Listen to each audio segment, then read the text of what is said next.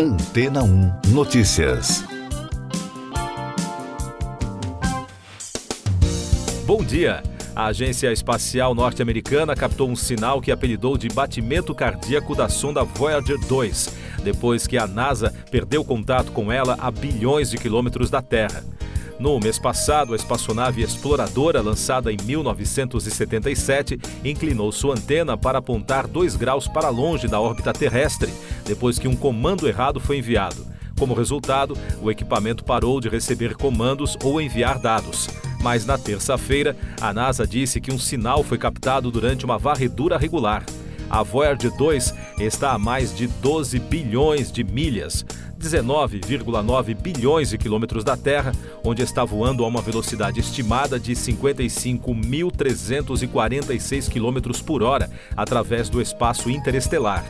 Desde 21 de julho, a sonda não consegue receber comandos ou enviar dados para a Deep Space Network, uma rede de antenas de rádio gigantes em todo o mundo.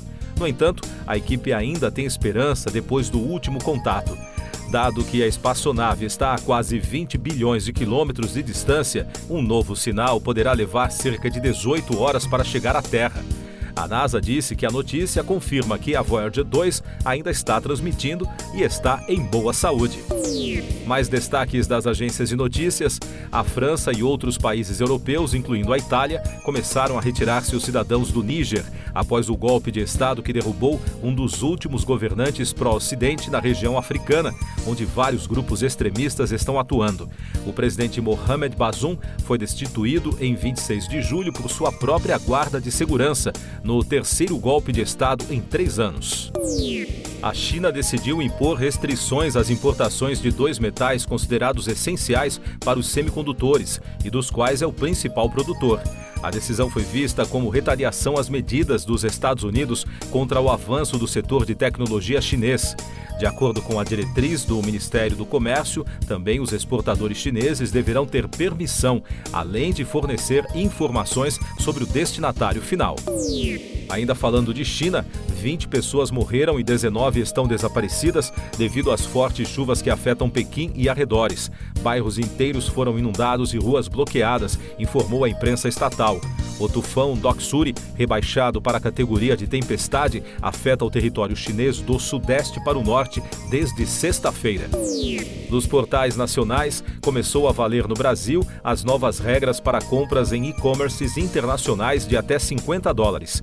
A isenção de imposto de importação está prevista na medida diante da condição de adesão das empresas ao programa Remessa Conforme da Receita Federal. Até então, a isenção valia para envio e recebimento de itens entre pessoas físicas. De acordo com a Organização Mundial da Saúde, apenas quatro países Brasil, Turquia, Ilhas Maurício e Holanda adotaram todas as recomendações antitabagistas.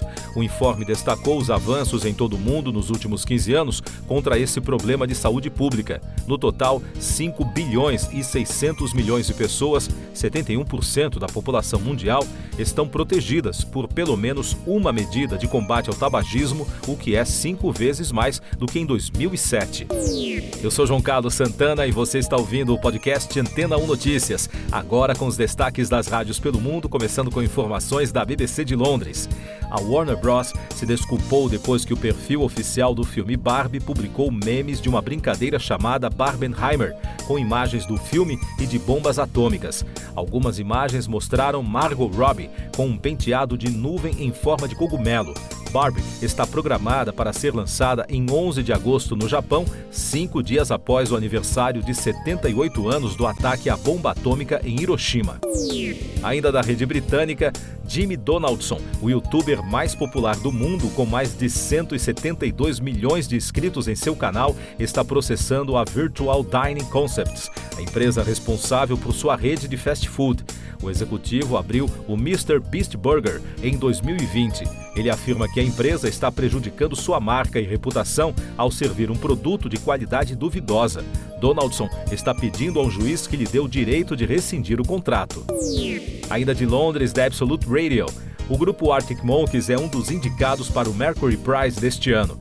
Esta é a quinta indicação da banda de Sheffield. Com isso, eles se tornam, ao lado do Radiohead, um dos grupos mais indicados da história do prêmio.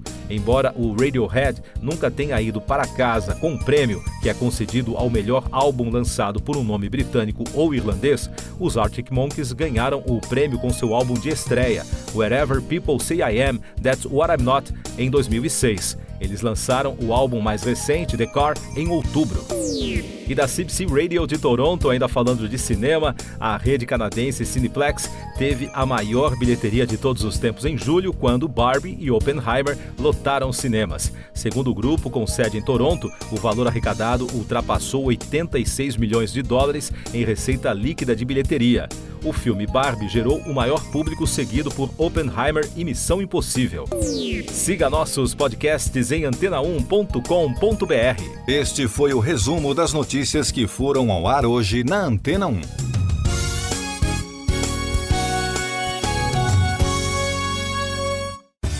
Depois de tanto conteúdo legal, que tal se hidratar com água rocha branca?